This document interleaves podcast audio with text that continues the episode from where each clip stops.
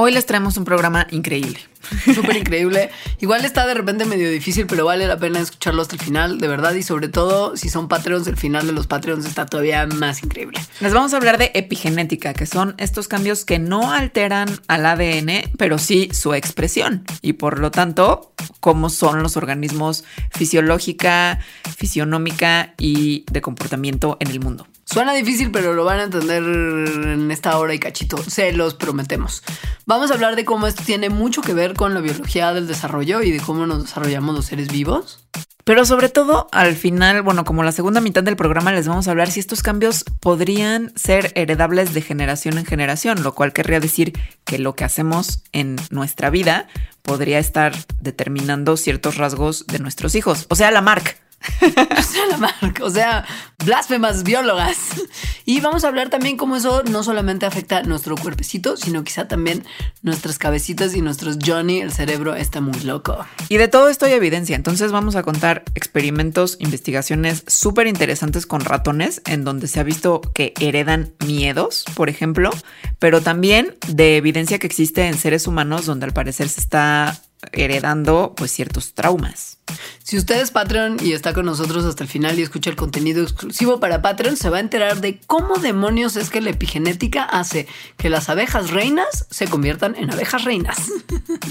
Y si por alguna razón no saben qué están haciendo en este podcast ni cómo se llama, nosotras somos Leonora aquí presente, servidora, y yo Alejandra, y juntas somos Mandarax. Mandarax es una producción conjunta con Sonoro que nos hace paros increíbles como pues producir y distribuir estos episodios y también se hace de la mano de todas las personas que participan en nuestro programa de mecenas que justo es todo esto que les decimos de Patreon y que pueden encontrar un montón de detalles en patreon.com diagonal Mandarax para ver si este podcast les gusta, se convencen de apoyarnos para poder seguir haciendo más episodios. Y de tener sus beneficios especiales como vernos en vivo haciendo esto. Y síganos en redes sociales las de Mandarax son en Facebook, Mandarax lo explica todo, Twitter, arroba Mandarax y Instagram, arroba las Mandarax. Twitter personal es arroba Leos y estoy en Instagram como arroba Leosrobot para cualquier cosa. Y yo soy Alita-emo en Instagram, en Twitter y en mi corazón. Después de todo este chorazo, empezamos este programa especial sobre epigenética.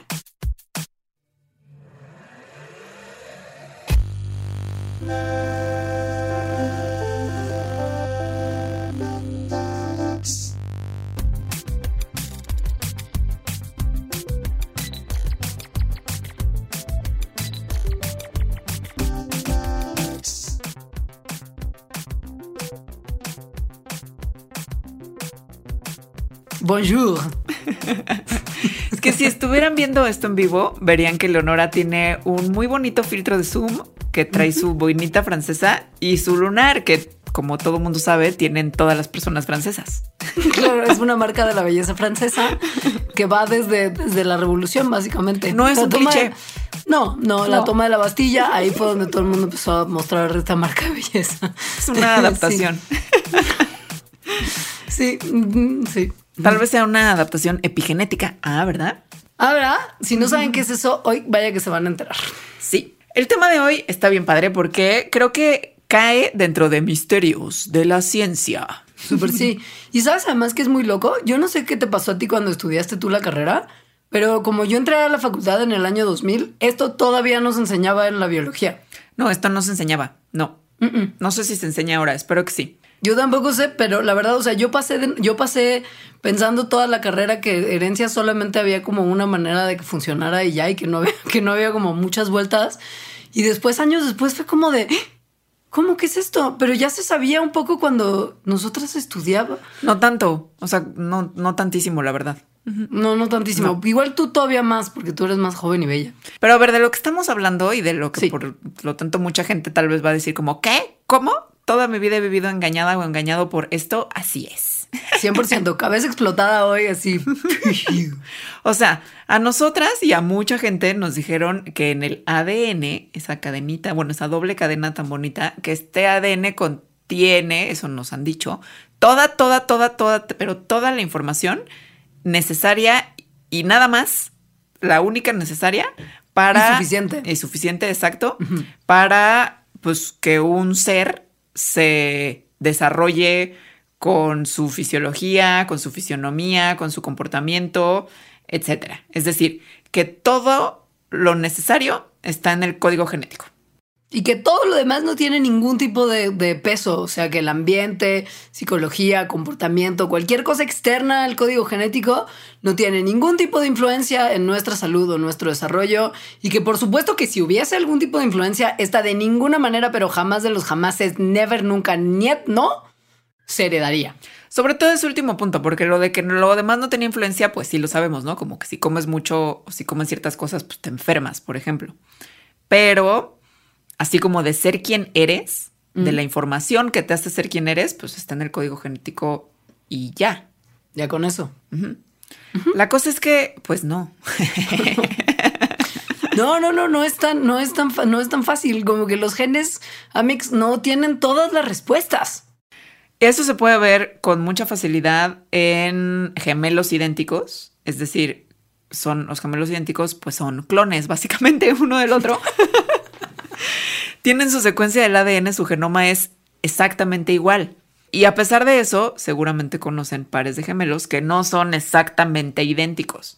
O sea que uno es más alto que el otro, eh, sus caras son un poquito distintas, es decir, tienen diferencias observables a todas las demás personas.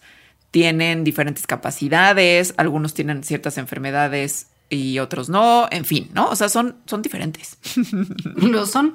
Y la llave al misterio de por qué son diferentes y en realidad son pues clones está en la manera en la que los genes se expresan, que es algo que ahora se conoce con el nombre de epigenética y es de lo que hablaremos un poquito en todo este programa. Sí, esto también hace que el proyecto, como que medio se dieron cuenta cuando el proyecto del genoma humano, porque dijeron, ah, ya tenemos todo el instructivo. Y de hecho yo me acuerdo de eso porque ocurrió más o menos cuando estaba en la, en la licenciatura.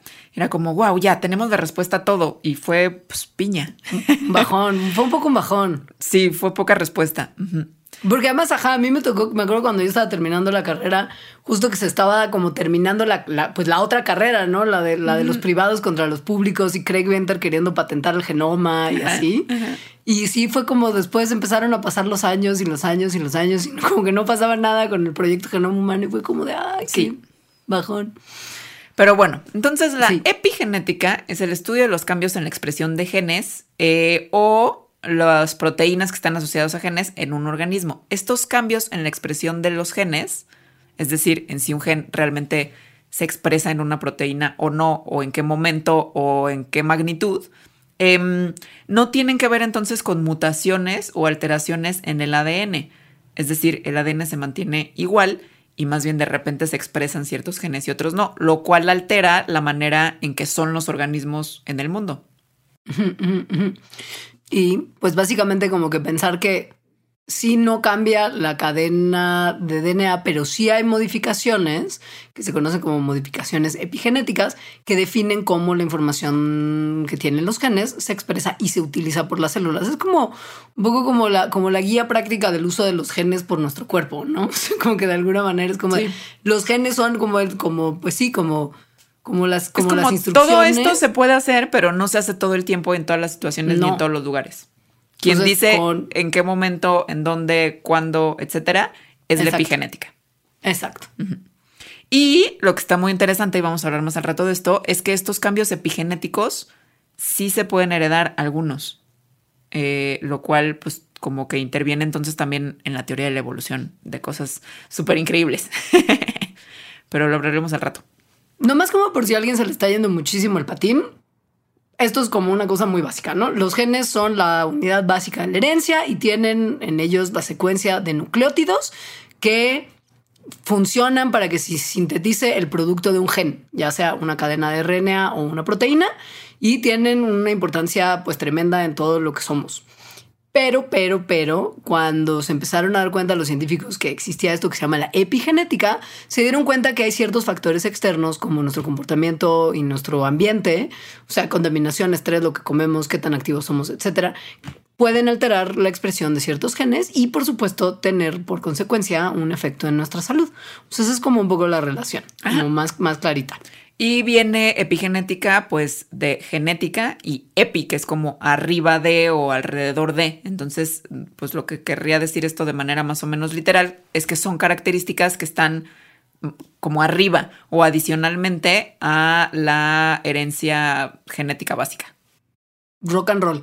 Si les da la curiosidad como qué tanto en realidad tiene que ver la epigenética con la regulación de cómo funcionan nuestros genes y cómo se expresan, topen que los genes se controlan como entre sí en un 30% en términos de cuánto se regulan los genes y el otro 70% de la regulación genética, como del control de los genes, es por factores epigenéticos. O sea, es súper, es un proceso súper importante para todo lo que nos pasa todos los días. Y que en realidad sí está pues como gobernando de cierta forma justo la expresión de los genes. Claro. ¿No? Si es el 70%, pues es muchísimo. Entonces, la epigenética, aunque suene algo así como muy novedoso y que a nosotras que estudiamos al parecer en la prehistoria no nos enseñaron. Cuando había todavía tres reinos nada más. No somos tan viejas, pero bueno, no nos enseñaron epigenética. Bueno, a pesar de que se vea muy novedoso, tampoco es que sea tan novedoso. Eh, no de cierta forma sí y de cierta forma no. Sí, o sea, la palabra lleva un tiempo. Quizá lo que entendemos por epigenética sí es más novedoso, pero la palabra lleva más. La palabra y el estudio, lo que pasa es que no se le ha dado tanto, tanta no se ha hecho tantísima investigación como de otras cosas al respecto, que también por eso es que sigue siendo misterio de la ciencia. Misterios de la ciencia. Cuando empezó así como a volverse mucho más común la epigenética fue justo como en los 2000, que es cuando nosotras estábamos en la licenciatura. Hay un libro muy bonito que se llama Evolución en cuatro dimensiones, una de las cuales es la dimensión epigenética, que es del 2005, que pues ya está más bien por cumplir 20 años que menos. Oye, esos cálculos son horribles, podemos abstenernos, por favor. ya sé.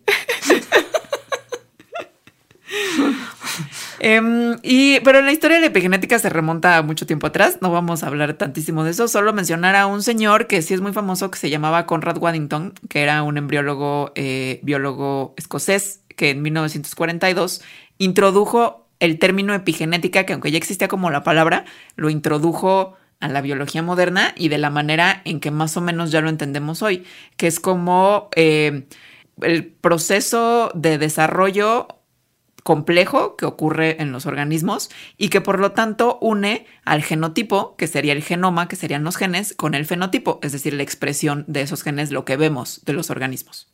Esto fue en 1942. Pero luego en 1969 hubo, por ejemplo, otro acercamiento al tema, que es un modelo teórico llamado el Britton Davidson, que lo que planteaba era que muchos tipos de genes en distintos niveles jerárquicos de regulación interactúan para controlar los destinos de las células en el desarrollo, porque mucho de esto tiene que ver con la biología del desarrollo y ahorita vamos a, entender un poquito por qué y por qué es tan importante sobre todo en esa, en esa faceta.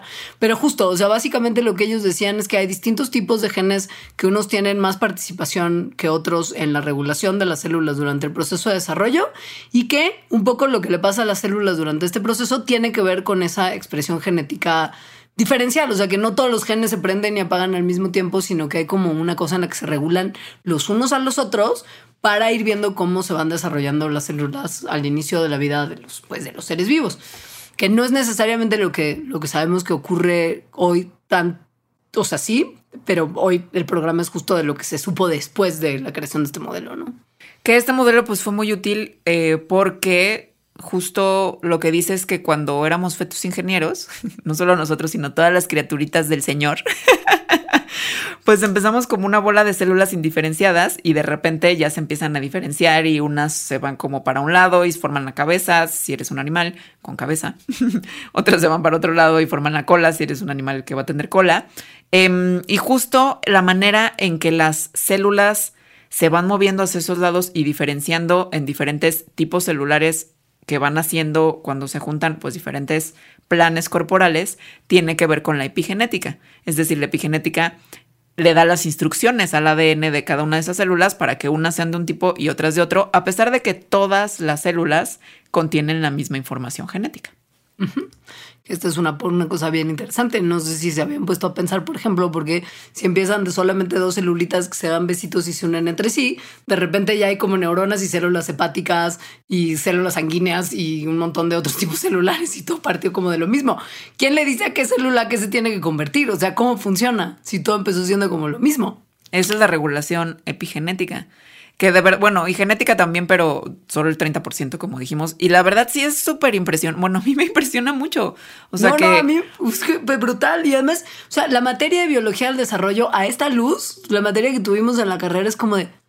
Ah, te cae. Esto sería muchísimo más interesante, güey, si, si, si hubiéramos estudiado más cerca de ahora. Sí. O sea, una es eso que acabas de decir, o sea, una neurona, si le sacas el ADN y le sacas su secuencia, tiene la misma secuencia exactamente igualita que una célula de tu hígado. Claro, porque dos células iniciales dándose besitos y así. Es el mismo ADN y hacen cosas súper distintas durante toda su vida y de sus hijas. Durante toda su vida. Ahora, algo que pasaba ahí en la prehistoria cuando nosotras estudiábamos y podías básicamente estudiar física, biología y química todo al mismo tiempo porque las tres disciplinas estaban en pañales, al parecer, de lo viejas que somos, se hablaba mucho de algo que se conocía como el DNA basura. Eso pasaba muchísimo. Porque resulta que. Mitos de la ciencia. Cosas que no entendíamos nada y ahora entendemos un poquito más. Eh, en ese momento, hace, hace un tiempo, se entendía que solamente más o menos como el 2% de toda la información genética que teníamos, o sea, de todo nuestro DNA, codificaba para una proteína. O sea, era un gen. Y lo demás, como lo explicamos en Misterios de la Ciencia, se le llamaba basura. basura. Basura. Literal, ese era el término científico. Y era como, güey, no tiene ningún sentido que el 98% de la información genética no esté haciendo nada. O tal vez sí, ¿no? Por eso era un misterio, pero bueno, lo pues que se ha descubierto es que mucho de eso, más bien, lo que hace es que estas regiones no codificantes que de ADN, que es a lo que le llamaban basura, son, eran, son más bien regiones regulatorias que justo prenden y apagan diferentes momentos del desarrollo. Pero esto sigue siendo genética, no epigenética. O sea, estas regiones regulatorias son del ADN.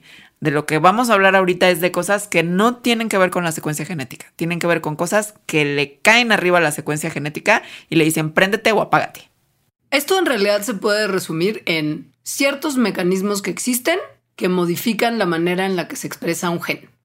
Estos son todos cambios químicos que ocurren dentro de las células y tienen mucho que ver con como la maquinaria que está involucrada en qué genes se expresan o no y hacen su chamba o no en un momento determinado. Eso es lo que se conoce como mecanismos epigenéticos, ¿no? Estos mecanismos que justo modifican la expresión de los genes en nuestras células. Así es. Y hay tres identificados hasta ahora, que son la metilación del ADN, la modificación de histonas y el ARN no codificante. Y se los vamos a decir muy rápidamente. Sí. Nada más como para, como para tener claro como el, el concepto de todos, estos mecanismos son como lo que prende y apaga los genes, o sea, como una especie como de switch. Esa creo que es una manera sencilla de entenderlo. Uno de estos switch, que es la metilación del ADN, es que hay unos grupos metilos, que son un compuesto químico, que como que se le pega a la doble cadena del ADN en regiones específicas y entonces como está pegado arriba, bloquea a las proteínas que leen al ADN para convertirlo en proteína a su vez. Porque pues tienen literalmente un, bloqueo, o sea, algo que está impidiendo, sí, algo que está impidiendo que llegue la, proteína que, que, que copian a la cadena del ADN. Entonces, em, estos grupos metilo se pueden pegar o se pueden despegar. Cuando se pegan, que es la desmetilación, pues entonces ya se puede leer lo que se tenga que leer en, esa, en ese gen. O sea, básicamente metilar apaga los genes, desmetilar prende los genes. Así es. Se ve mucho en cáncer que hay como una hipermetilación de los genes que suprimen el crecimiento de los tumores y una hipometilación de los genes que fomentan que los tumores se, pues, se produzcan. Entonces, si tienes apagados los genes que regularían que se formen tumores y prendidos los genes, así súper prendidos los genes que promueven su desarrollo, pues entonces todo colapsa, ¿no? Pero ese es un súper buen ejemplo de cómo la metilación realmente tiene efectos tremendos en nuestros cuerpos. Otro switch, o sea, otro mecanismo epigenético es la modificación de histonas. ¿Qué es una histona, Alejandra? Eso sí nos lo enseñaron en la carrera. Eso sí nos lo enseñaron, sí. Las histonas son proteínas Casi todo es proteína, ¿no? Adentro de las células, en realidad. Sí. Y bueno, en nosotros. Sí, básicamente. Entonces las histonas son unas proteínas que hacen como unas bolas alrededor de las cuales se enrolla la doble cadena de ADN. Literalmente se enrolla. Pero entonces es se enrolla se- tanto. Es como Ajá. que. Como un carrete. Ajá. Y el ADN es el hilo. Sí, exacto. Pero entonces se enrolla tanto el hilo, o sea, el ADN, que como está hiper enrollado, otra vez es como un bloqueo de la proteína que llega a leerlo. Entonces, cuando están Mm. hiper enrolladas en las histonas, los genes están apagados, digámoslo así, es decir, no pueden expresarse. Si el, el DNA está así como nada más así como puesto como suavecito, entonces sí hay ciertas regiones genéticas, ¿no? Los genes que codifican, que sí se pueden leer por la máquina, como por la maquinaria celular. Es, es como muy fácil en ese sentido entenderlo. Más sueltito el hilo, sí se puede leer, más apretadito el hilo, no se puede leer. Y tiene que ver este enrollamiento también con unos grupos químicos que se como que se llegan a las histonas, que tiene que ver igual con metilación, con acetilación, que es otro tipo de grupo químico, y con fosforilación. Y la tercera, el tercer mecanismo que se llama ARN no codificante es, bueno, ahora todo el mundo sabe que es el RNA porque vacunas. Porque todos, porque todos somos eh, Virólogos. Sí. De todos somos virólogos, sabemos perfecto que son que es el RNA y las vacunas de RNA, pero quizá ustedes no saben que dentro de nuestras células hay muchos tipos de RNA que cumplen distintas funciones y que hay un tipo de, de RNA que se llama el RNA no codificante. Hay codificante y no codificante. El codificante es el que se usa para sintetizar las proteínas que nuestro cuerpo necesita para funcionar bien. El RNA no codificante no codifica para proteínas, básicamente como su nombre lo sugiere de manera muy simple. Y entonces, como tantas cosas, como no codificaba para una proteína, pues se creía que era un producto basura Basura. del genoma. Pero recientemente se ha, visto, se ha visto que el RNA no codificante sí tiene un papel, y además al parecer un papel bastante importante, en la expresión de genes que tiene que ver con la epigenética. Em, ajá. Esto, al parecer, o sea, las RNAs no codificantes se unen, como que se pegan a los RNAs que sí son codificantes y a otras proteínas, y entonces de esa manera impiden que el RNA codificante haga su chamba, es decir, codifique, es decir, haga proteínas, o sea, prenda genes.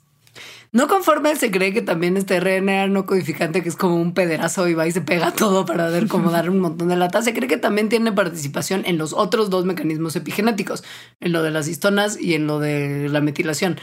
Entonces, pues ahí está dando la lata, ¿no? Pero básicamente es eso.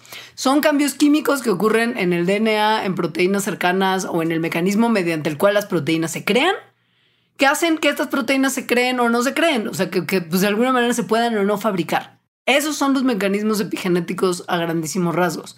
Y pues uno pensaría que si son cosas que como que se prenden y se apagan y se quitan relativamente fácil, pues ya van, ocurren, tienen el efecto que tendrían que tener y se desechan y no, pues no pasa nada más con ellas. O sea, como que uno no pensaría que se pueden, por ejemplo, heredar. Porque eso sería hablar de herencia de los caracteres adquiridos. Chan. Que es como pecado, ¿no? Es pecado. Es Pecado. pecado. Es como, güey, el cuello de la jirafa no se hizo porque se iba estirando poco a poco. Es como, topas la cuenta de Twitter de la señora católica que a todo Sí. dice pecado. Pecado. Epigenética, a carácter, la marca, pecado. Aunque Darwin también sería pecado, ¿no?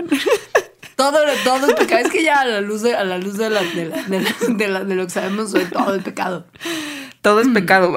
Pero a ver, sí, sí vamos a hablar de herencia de los caracteres adquiridos de cierta manera. Sí.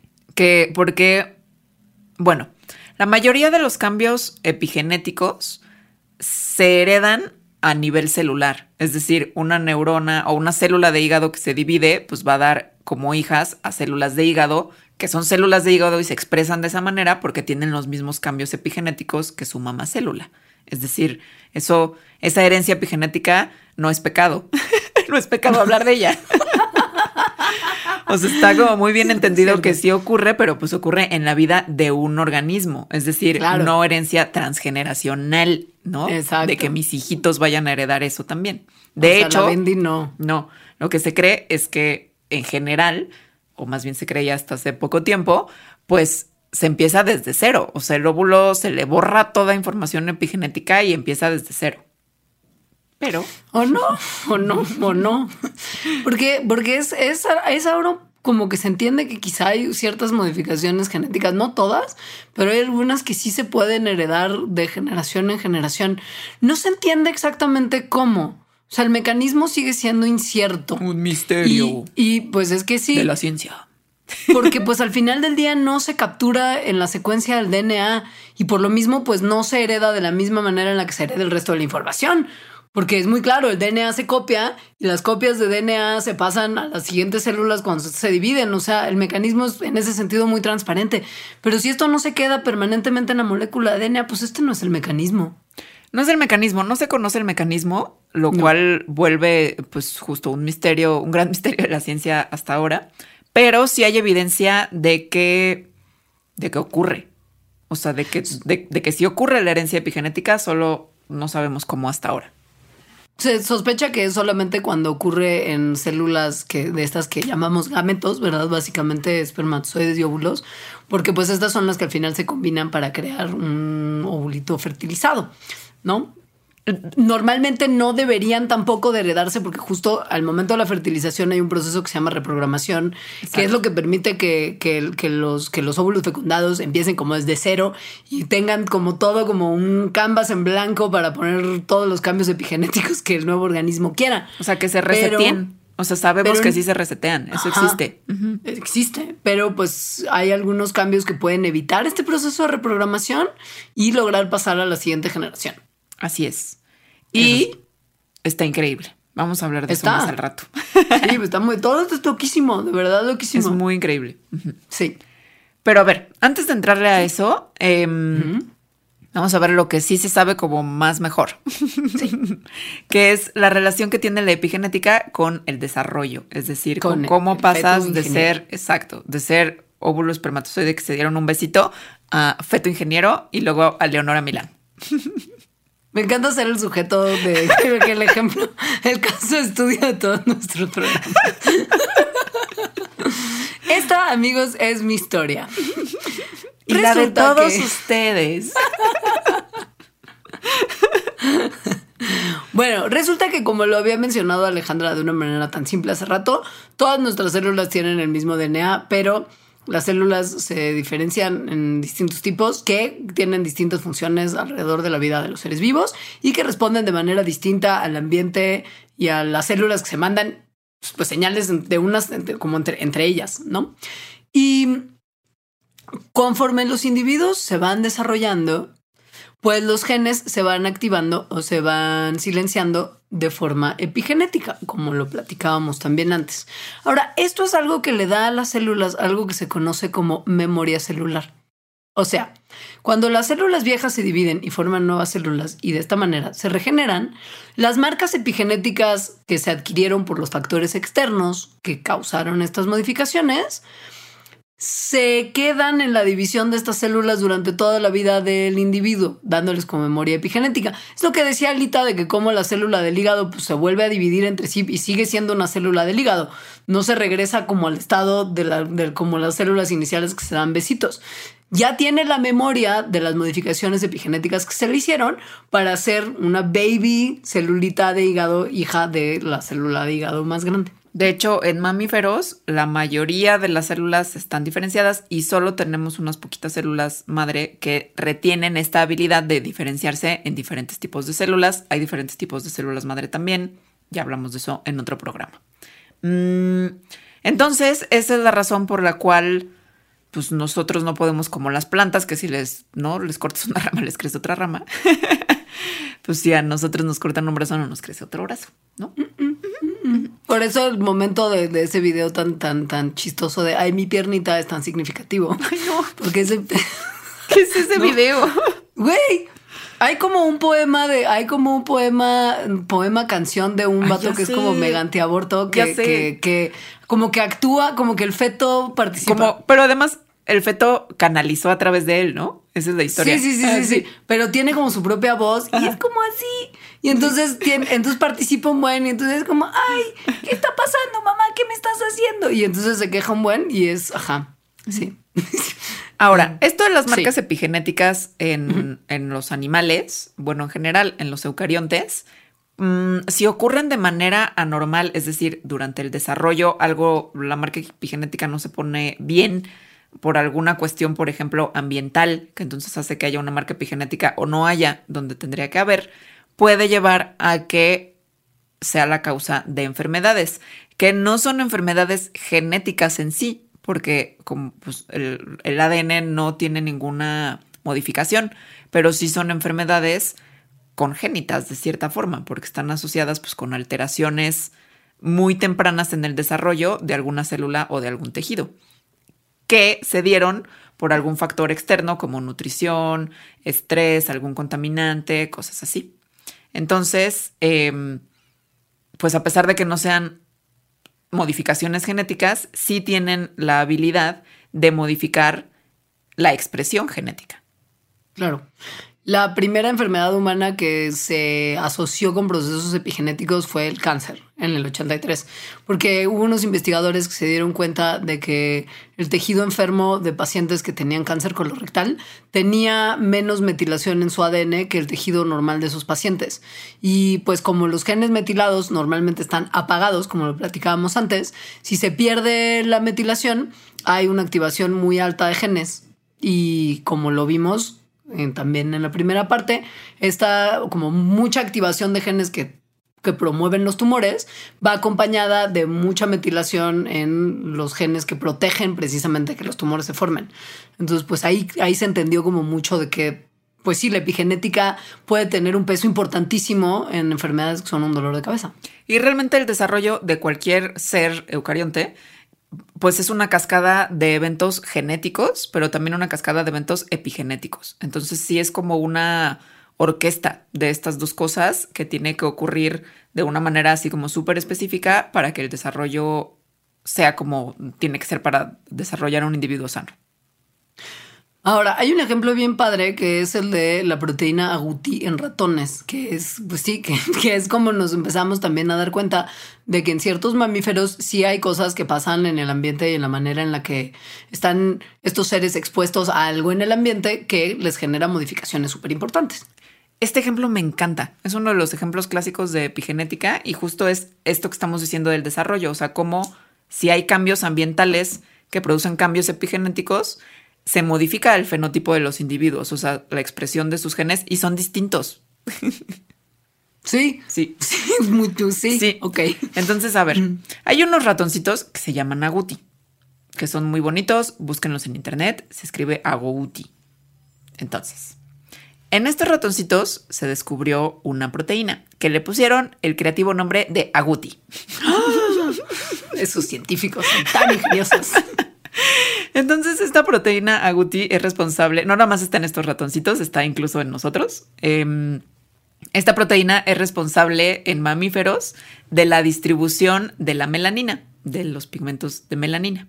Entonces, la proteína agouti interactúa con un receptor que determina si una célula que se llama melanocito, que es una célula que tiene pigmento, si esa célula produce feomelanina, es decir, pigmento rojo o amarillo, o si la célula produce eumelanina, que daría un pigmento de café a negro.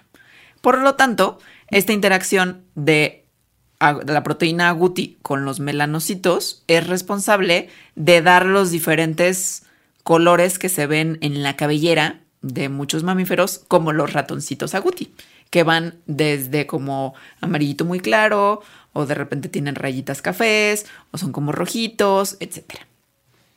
La parte bonita del experimento tiene que ver cuando, bueno, entra cuando unos investigadores que fueron los responsables de este, de este clásico momento de la science expusieron, why not, a ratoncitas embarazadas a un compuesto orgánico que pues está presente en un montón de los plásticos con los que tenemos contacto todos los días. Menos, menos de los que dicen no BPA.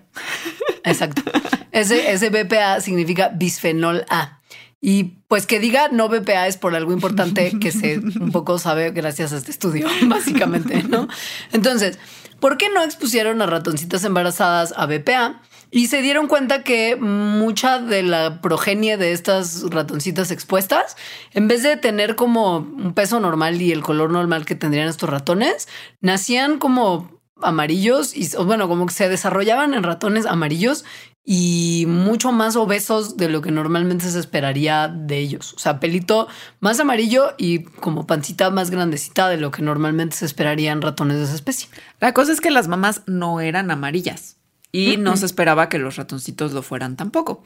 Lo que descubrieron es que la metilación del ADN en específicamente los genes que dan la proteína agouti, es decir, en esa parte del ADN se le pegaban grupos metilo. Em, en general, se, cuando, cuando estaban expuestas al BPA las ratoncitas, decrecía la metilación un 30%. Entonces se desmetilaba, pues, ¿no? La metilación de esos genes lo que normalmente hace es que los ratoncitos salgan grises, tal cual. Pero el gen agouti expresado porque ya está desmetilado hacía que los ratoncitos salieran amarillos y gordos. Lo que, claro, lo que muestran estos resultados, bueno, lo que apoyan estos resultados es la hipótesis de que el bisfenol A, que al final del día es un factor externo ambiental, altera la acción de los epigenomas de los organismos, quitando los grupos metilos del DNA. Ahora, esto a ver antes, antes, antes, antes. Sí, sí. Es que eso está de verdad muy impresionante. Ok.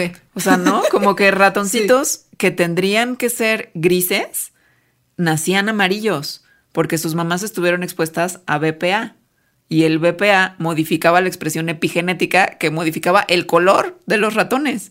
Pero y su fisionomía también y además las consecuencias de salud correspondientes a la obesidad, que es ahí por eso que este estudio es tan interesante para nosotros que somos obviamente los únicos seres que importamos.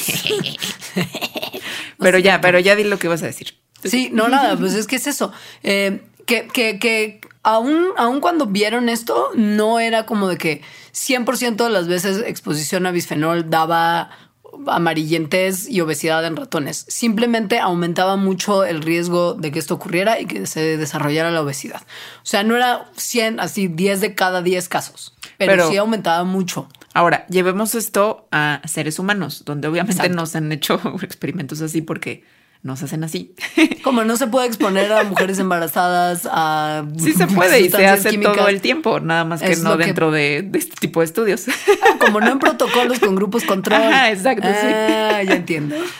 Pero en seres humanos, pues justo estamos súper expuestos a BPA todo el tiempo. Bueno, y un montón de otras cosas que probablemente también tengan consecuencias de este tipo, ¿no? De modificaciones epigenéticas.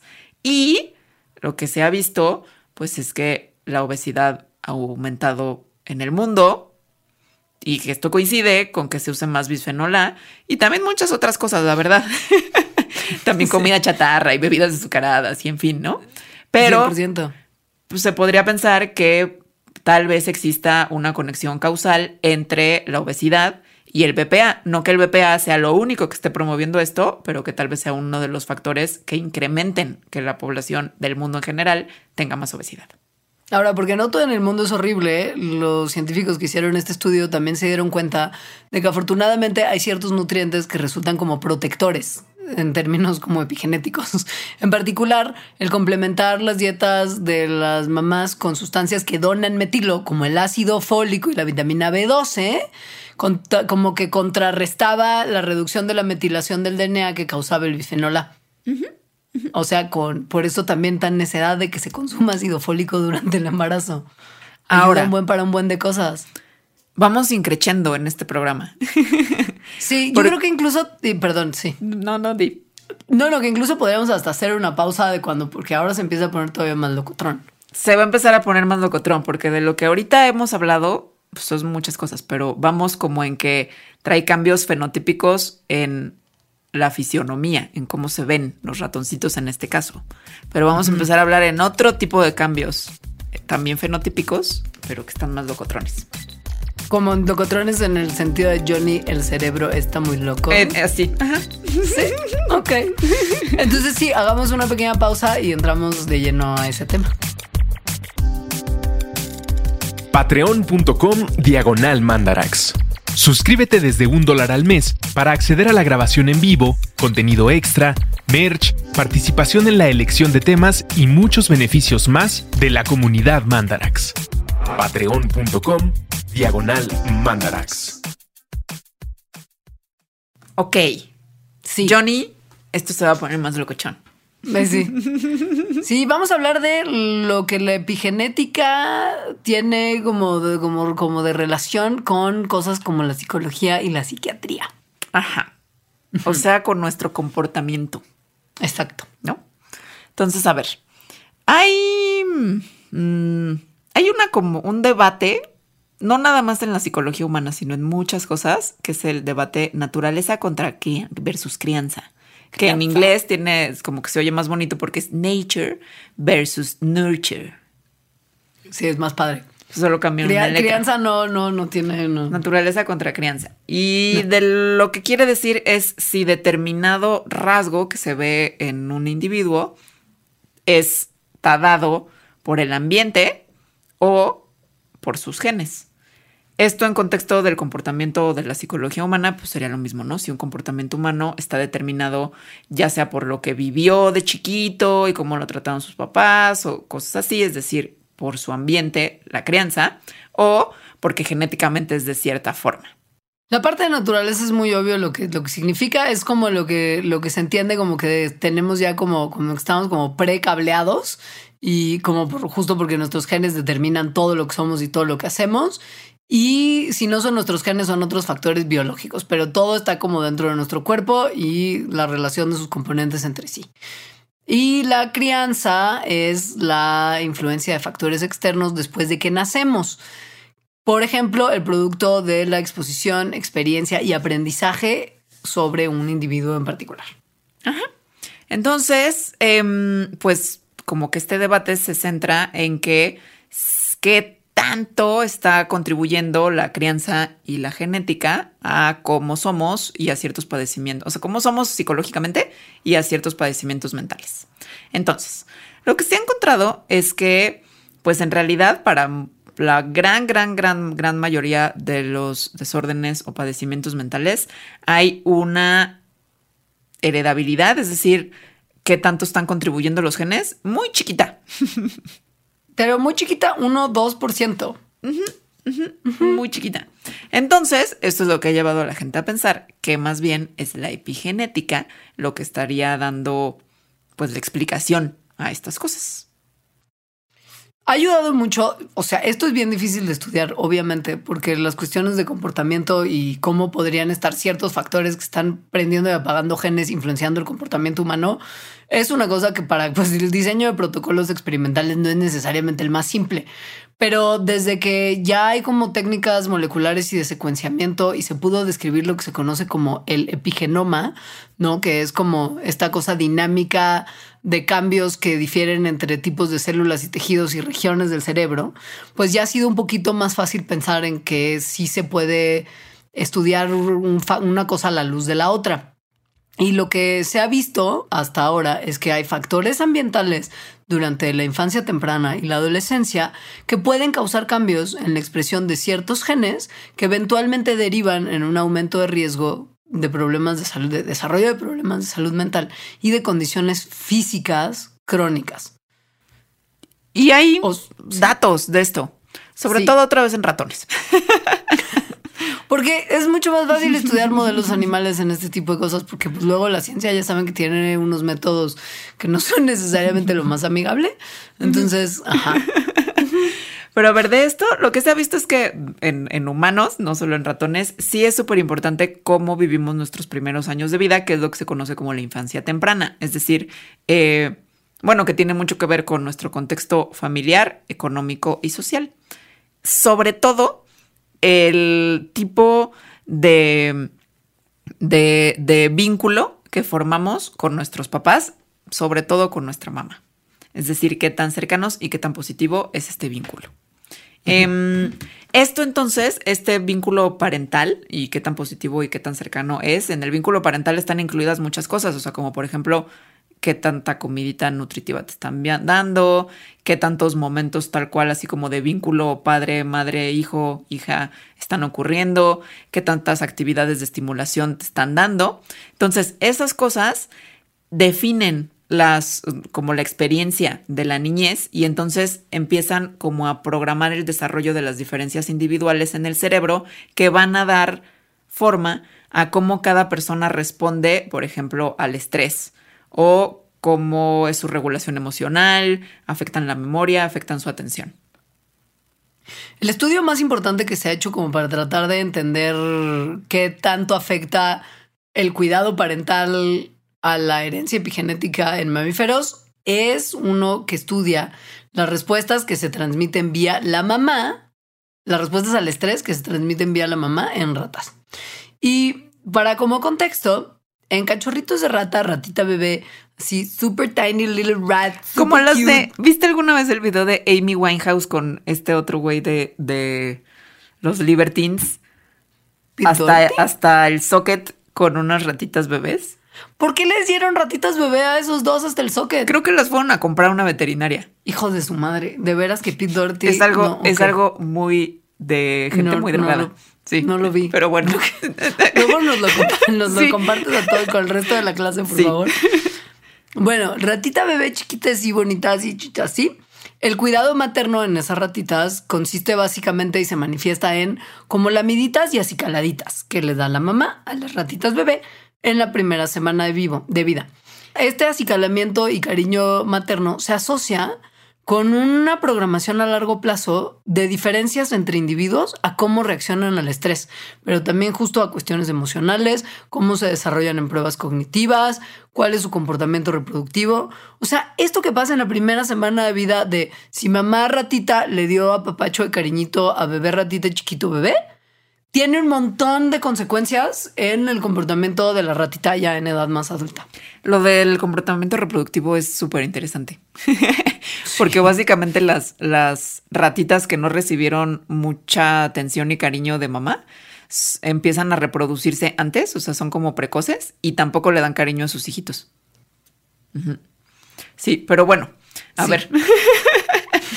Entonces, lo que hace, lo que se ha visto es que este eh, acicalamiento y cariñito a los hijitos aumenta la expres en los hijitos, aumenta la expresión del receptor de glucocorticoides. Los glucocorticoides son hormonas como el cortisol y la cortisona. Entonces, aumenta la expresión de los receptores a estas hormonas en una parte del cerebro que se llama hipocampo.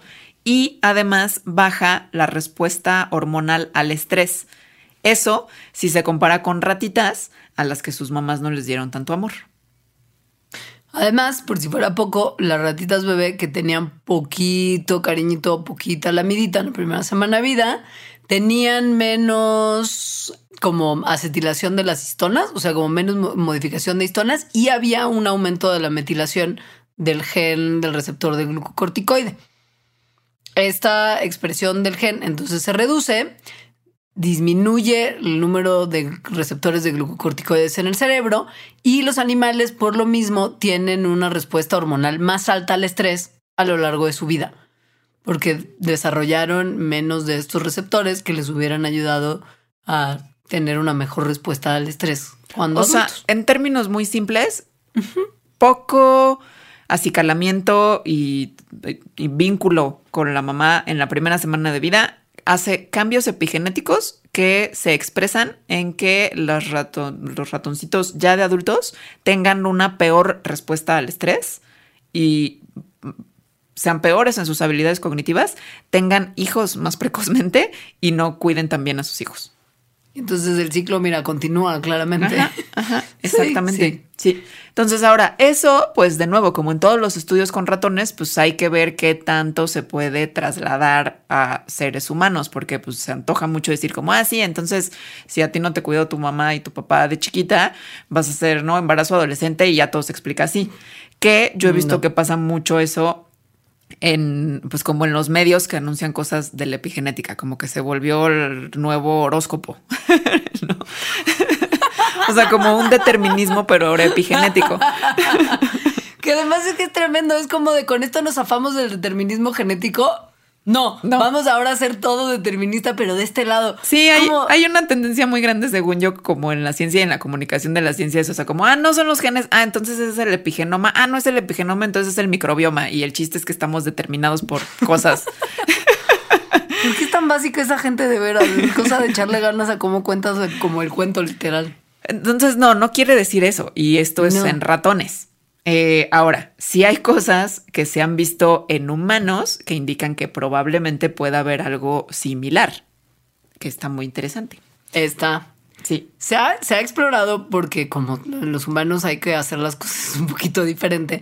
Se ha examinado tejido cerebral post-mortem de, mm, em, De recién nacidos. de recién nacidos que desafortunadamente no, no lograron completar más allá de su desarrollo y se vio que la metilación del gen del receptor de glucocorticoides puede ser un marcador epigenético importante de como el humor de la madre y que hay un aumento de respuestas hormonales al estrés en niños de tres meses de edad, como si hay este aumento de la metilación de este receptor. O sea que básicamente sí es un poco parecido lo que se ve en estos tejidos humanos a lo que mostraron los estudios en ratones. Y también se ha visto que examinando los tejidos del cerebro de, de víctimas del suicidio, se ha encontrado las mismas marcas epigenéticas de estos ratoncitos no lamidos y no atendidos por sus mamás. Y se ha visto que las personas víctimas de suicidio que tenían estas marcas epigenéticas, además se sabía que durante su niñez habían sufrido de maltrato parental. Entonces, bueno, lo que sugieren todos estos estudios, tanto en tejido humano como en ratoncitos vivos, bebé, chiquitos, bebé, es que la metilación del ADN sí media los efectos del ambiente temprano en el que viven tanto los ratoncitos como los bebés humanos y apuntaría en algún momento quizá a nuevos acercamientos terapéuticos que pudieran de alguna manera hacerse en función de modificar estas cuestiones epigenéticas, que sería muy loco y súper prometedor y mega así del super future. Sí, pero que estamos chido. todavía, ajá, pero estamos bien lejos de que eso pase. O sea, no, Sí, o sea, también hay que decir una cosa. empezando. O sea, porque sea Sí. epigenético no quiere decir que necesariamente es reversible en todos los casos, en todas las células, en todas las marcas epigenéticas. Hay marcas epigenéticas que se ponen desde el desarrollo y no se pueden quitar. Por eso la célula del hígado es una célula del hígado y todas sus descendientes lo serán. Claro. Hay otras marcas epigenéticas que sí se pueden quitar. Hay otro estudio que también es de mis más favoritos en ratones también, que es sobre el, el miedo y la herencia del miedo. es decir, la herencia de una memoria de algo que les da miedo. Sí, y sí está bien padre este estudio, la verdad. Em, como que parece que puede ser como placentero en un principio cuando se los empezamos a contar, pero en realidad como muchos de los experimentos que se hacen en ratones no lo son. O A sea, ver, lo vamos a decir sí. muy rápidamente. súper rápido. Unos científicos en una universidad en Atlanta lo que hicieron es que condicionaron condicionamiento clásico pavloviano a unos ratoncitos a que tuvieran miedo, a, a que asociaran un olor, que es un olor que se parece como al de las cerezas o al de la almendra, con eh, miedo. Entonces el condicionamiento pavloviano es que les ponían ese olor y cuando estaba ese olor presente les daban un toque. que obviamente no les gustaba y les daba miedo. Entonces Sí. lo hicieron así como muchas veces, de modo que después ya no tenía que haber el toque, sino nada más el olor para que los ratones empezaran a estresarse, es decir, les empezara a dar miedo. Ellos esperaron con sus ratoncitos ya súper condicionados 10 días después del condicionamiento, ya cuando estaban respondiendo nomás al olor. Y una vez ya entrenados, todo chido, ya respondían perfecto, les permitieron reproducirse como tal. Tuvieron bebés. Tuvieron bebés. ¿Y qué pasó con los bebés cuando les ponían el olor? Tenían una sensibilidad mucho más aumentada a este aroma, temblando en su presencia mucho más que ratones que eran descendencia de otros ratones que no habían sido condicionados a ser sensibles y tener miedo a ese aroma. Se pusieron también a estos hijitos eh, traumados por sus papás. bueno, como con herencia de miedo, con otros olores y se vio que no tenían esta reacción. O sea, la reacción realmente nada más era a ese olor que nunca habían estado en contacto con él en realidad, ni con los toques. No, Eran nada. sus papás los que vivieron eso. Y Ah. peor todavía, esos animalitos tuvieron después otros babies, o sea, los nietecitos de los condicionados originales. Y también heredaron la reacción. Y, una más, una más, una más. Agarraron espermatozoides de los machos sensibilizados a las, o sea, los, entrenados. Y hubo fertilización in vitro, con hembras que no habían tenido nada de na- nada de nada. Y las tres generaciones y los de inseminación artificial, todos respondían con miedo en términos de su comportamiento a la sustancia esta que olía a cerecita y almendrita. y además había cambios en las estructuras cerebrales, en la parte del cerebro que procesa los olores. Esta es una zona que se llama el epitelio olfatorio y que y en el bulbo olfatorio, ¿no? Que pues, pues, su nombre también lo indica, tienen que ver con el olfato. Tenían ahí más neuronas que producían una proteína receptora que detecta ese olor en particular. O sea, había cambios en su cerebro. Tres generaciones. O sea, los ratones. in vitro. Sí, los ratones expuestos, sus hijos, sus nietos y los in vitro. Sí. Todos tenían cambios en el cerebro. Todos. Entonces, bueno, no se sabe el mecanismo, otra vez, de cómo se puede estar heredando esto. Se sabe que, pues, que tiene que ser epigenético. Em, por, por, porque se hizo el experimento con los in vitro, entonces se sospecha que esta memoria de miedo lo que cambia es el esperma de los ratones, es decir, se hereda como vía paterna a través del esperma y tendría que estar la marca epigenética pues, en el esperma y de esa manera pasarse de generación en generación.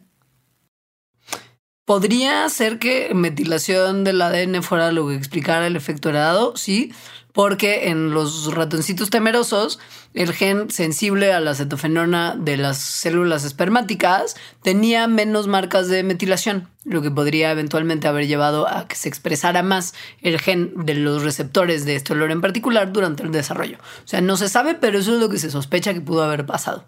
Entonces, sigue siendo un misterio cómo pasó, pero sí pasó. Sí. sí, pasó. Y lo de que sean muchas generaciones y el in vitro sí es muy loco. Sí, bueno, se ha hecho, no vamos a hablar de esto, pero se han hecho cosas así en plantas, creo, pero por 20 generaciones, una cosa así. O sea, de que van heredando una respuesta al estrés que se ve fenotípicamente y van como 20 generaciones heredando esa respuesta sin estar en contacto con el factor estresante. Ahora, sí. se ha visto algo más o menos así en humanos.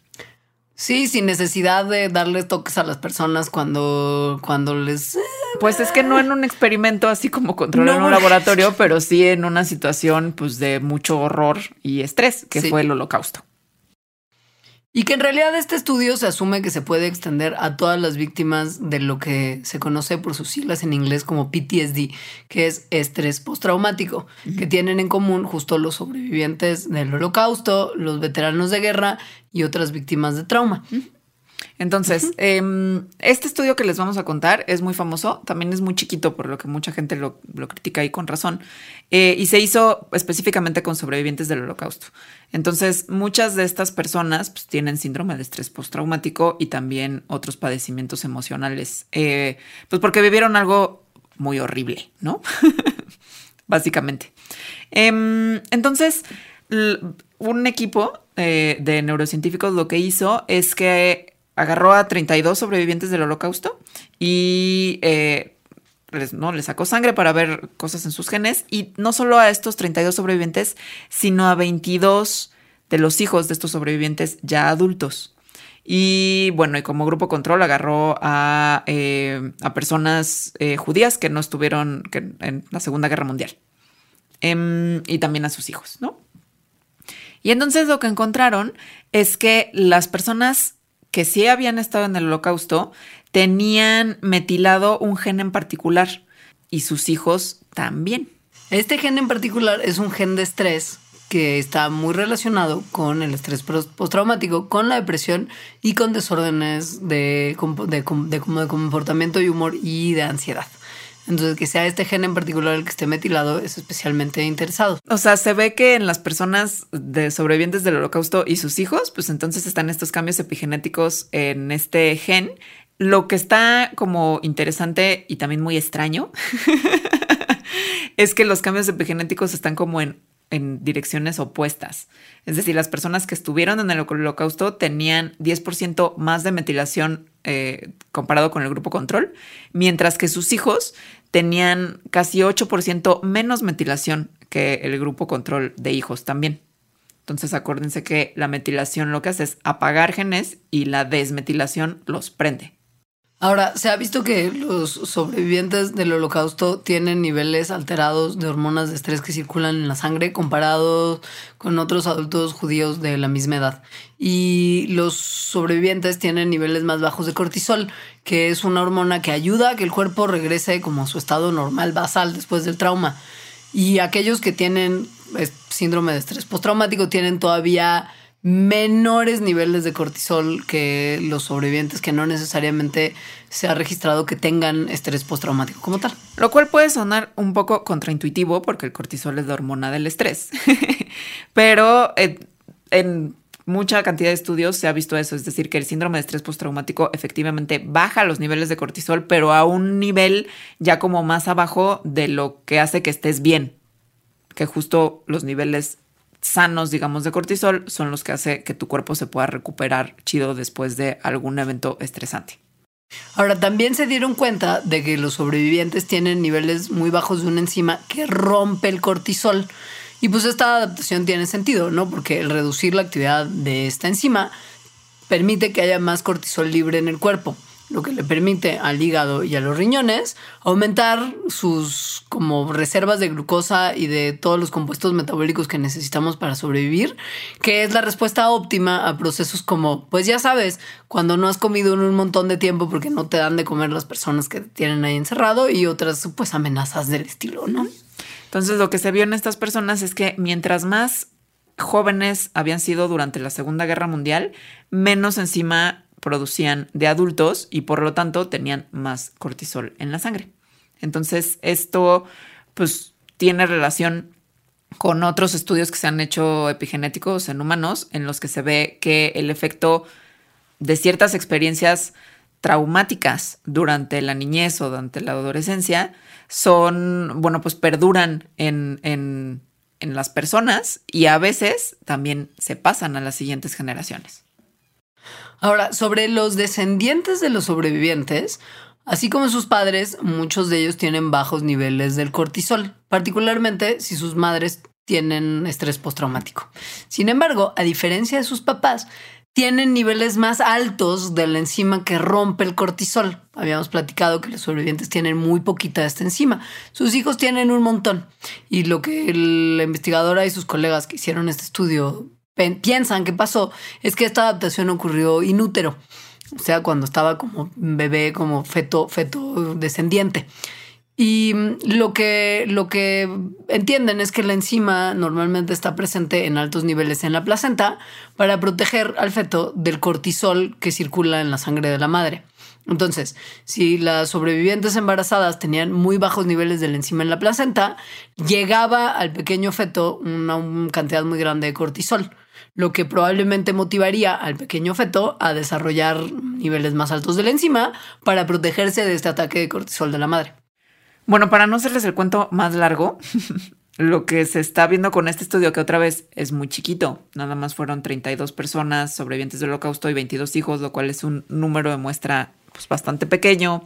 Se hizo viendo en la sangre estos niveles, entonces también puede haber otros factores que estén pues modificando eso y no necesariamente eh, solamente la epigenética, pero pues sí está hablando de que hay cierta evidencia de que las experiencias que ocurren en la vida de alguien no nada más afectan la salud y el comportamiento, en particular la salud mental de esa persona, sino probablemente la de su progenie también.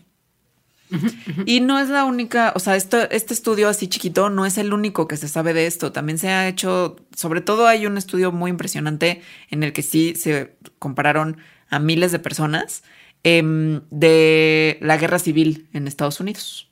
Resulta que en 1864, ya cuando se acercaba el final de la guerra civil estadounidense, había súper malas condiciones en los campos de los prisioneros de guerra del lado confederado. O sea, había tanta gente metida en esos campos que los prisioneros, que eran soldados del ejército de la Unión, que venían del norte, tenían así como para, para estar, como el espacio que tiene probablemente una gallina en uno de los así grandes, como en estas grandes operaciones de, de, pollo y, y el ganado que nos comemos como normalmente en el día a día. O sea, como los metros cuadrados que tiene una tumba, o sea, como el espacio literal nada más como para poder estar parados y acostados. Y había muchísima muerte de prisioneros por terribles condiciones como pésima higiene, malnutrición, demasiada gente. Así comían como un poquito de pequeñísimas raciones de maíz, se morían de diarrea, de escorbuto, o sea, unas cosas espantosas. Y no solo eso, sino que las personas que no murieron en esas experiencias después pues, se enfrentaron a una sociedad que estaba pues bastante rota también, en donde la salud no era nada buena, los prospectos de trabajo tampoco eran buenos y por lo tanto su esperanza de vida también estaba reducida. Pues sí.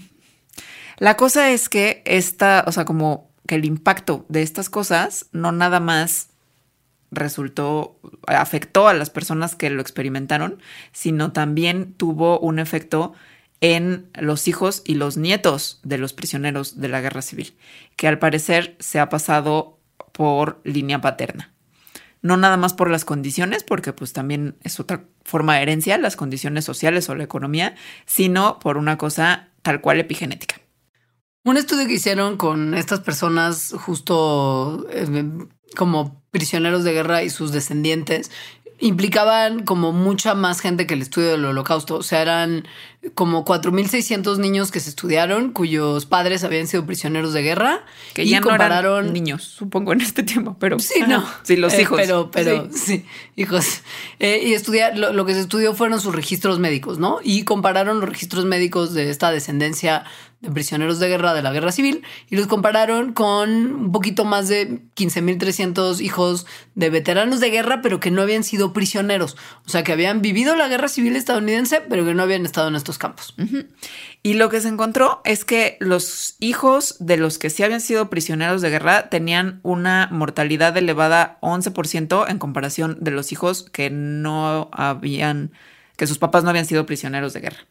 Y esto además o sea, como que esta mortalidad elevada no tenía que ver, porque hicieron como los análisis estadísticos para poder descartar que tuviera que ver con el estatus socioeconómico, con el estatus marital eh, de sus papás. Y además se, se, logró establecer como una serie de causas que, que, que, eran comunes de problemas de salud entre los hijos de estos prisioneros de guerra, ¿no? O sea, la mortalidad en exceso principalmente se debía a tasas más altas de hemorragias cerebrales y había también una mayor propensión a desarrollar cáncer. Ahora, solamente pasaba en los hijos de los prisioneros de guerra. Las hijas de los prisioneros de guerra, al parecer, eran como inmunes a estos efectos. Y este es el motivo por el que se empezó a sospechar que muy probablemente tendría que ver con cambios epigenéticos.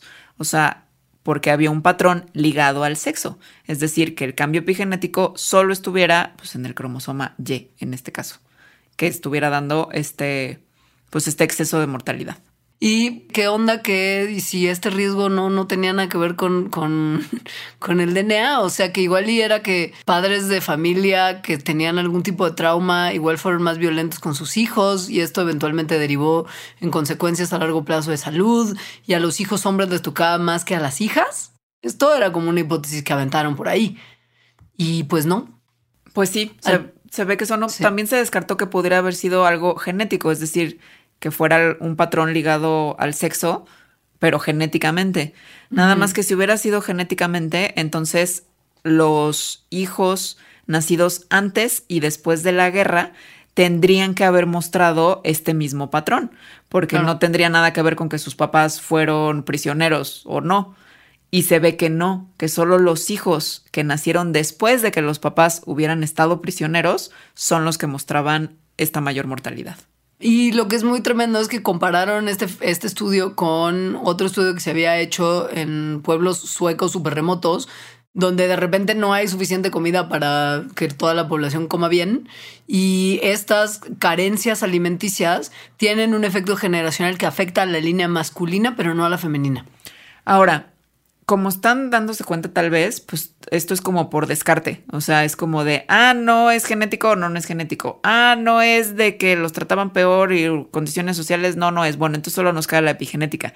Y es un poco así eh, los estudios con epigenética porque como todavía no se conoce el mecanismo por el cual se estarían heredando estos cambios, entonces como que ponerle así el dedo súper de sí, aquí está, aquí está totalmente comprobado, todavía es difícil. Pero hay muchos más investigaciones de este tipo en donde el patrón indica con bastante claridad que tendría que ser epigenético, que están mostrando que lo que sucede durante la vida de alguien que tenga que ver con ciertos traumas o estrés se hereda a las siguientes generaciones. Ahora, ¿cuál es el problema con estos estudios? Pues eso que acabo de decir. Y en algunos, y en algunos que los números son muy chiquitos. Pero pues hay más, ¿eh? O sea, de verdad hay cosas bien interesantes. O sea, por ejemplo, se ha visto que el estrés causado por el racismo también causa cambios epigenéticos. Este, se ha visto que los hijos, pero no las hijas de padres que empezaron a fumar antes de los 11 años, em, eh, también muestran alteraciones epigenéticas en el esperma principalmente que si la gente que ha vivido discriminación racial tienen más de un tipo de cambio epigenético que afecta la esquizofrenia, el desorden bipolar y el asma que gente que no ha vivido discriminación racial. Entonces sí, sí hay bastantes indicios de que hay cosas que hacemos como sociedad que afectan a las siguientes generaciones de manera epigenética y que es una motivación muy importante, siento, para continuar estudios en estas áreas y que empecemos a entender cómo justo nuestros genes reaccionan con un montón de otras cosas para convertirnos en los adorables seres que somos. Pues sí, y además, o sea, aunque pareciera mal viaje y que de cierta forma sí, también hay una cosa como que puede estar muy padre, que es que en nuestra sociedad o sea que tenemos el poder pues de llevar como a este dark side, pero también de llevar a un, a un bright side. O sea que si los cambios epigenéticos por traumas están afectando a generaciones y lo sabemos, entonces podemos tener más conciencia de eso y poner las condiciones para que las próximas generaciones no tengan justo estas cosas que les vayan a afectar de esta manera. O sea, si es usted una mamá ratita que va a tener como ratitas bebés y súper chiquitas, así, sí, como feitas, bonitas, así, pues déles muchas lamiditas y cuídelas mucho, porque al parecer eso las hace responder mejor al estrés, como por ejemplo, como un ejemplo nada más. O no fumen antes de los 11 años. En general, no les va a servir a ustedes tampoco. y ya, pues con eso básicamente terminamos este episodio de Mandarax. Es probablemente uno de los episodios más complejos, pero más interesantes que hemos grabado en un tiempo. Ojalá lo hayan disfrutado. Ojalá sí, ojalá les haya explotado la cabeza y vayan a buscar más cosas porque hay mucho. sobre todo a los que no son Patreons, que los motive a hacerse Patreons en este instante. Porque que sepan que el plus de los Patreons, o sea, el contenido extra que tenemos para la gente que forma parte de nuestro programa de mecenazgo que encuentran en patreon.com diagonal mandarax, está increíble y es así el ejemplo más coqueto y, y así para que sepan qué es. Básicamente vamos a hablar de cómo las abejas se convierten en abejas reinas y cómo esto muy probablemente tiene que ver con cambios epigenéticos. Aquí creo que no es probablemente, ¿eh? esto es, se sabe que es así. Sí. sí. Pues muchas gracias por escuchar. Sí. Adiós. Adiós.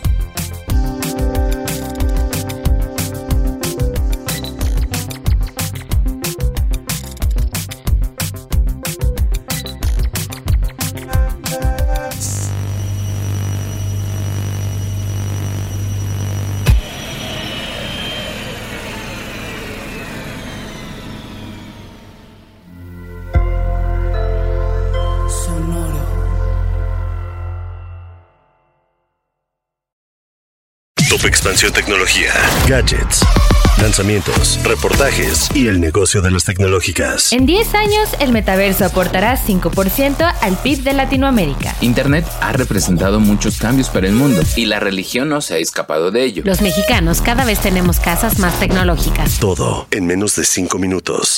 Top Expansión Tecnología. Xbox tiene una nueva multa. Adam Mosseri, director de Instagram. Top Expansión Tecnología. De lunes a viernes, a partir de las 6 de la mañana. It is Ryan here, and I have a question for you. What do you do when you win? Like, are you a fist pumper? A woohooer, a hand clapper, a high fiver. I kind of like the high five, but if you want to hone in on those winning moves, check out Chumba Casino. At ChumbaCasino.com, choose from hundreds of social casino style games for your chance to redeem serious cash prizes. There are new game releases weekly, plus free daily bonuses. So don't wait. Start having the most fun ever at ChumbaCasino.com. No purchase necessary. BGW. Void were prohibited by law. See terms and conditions. 18 plus.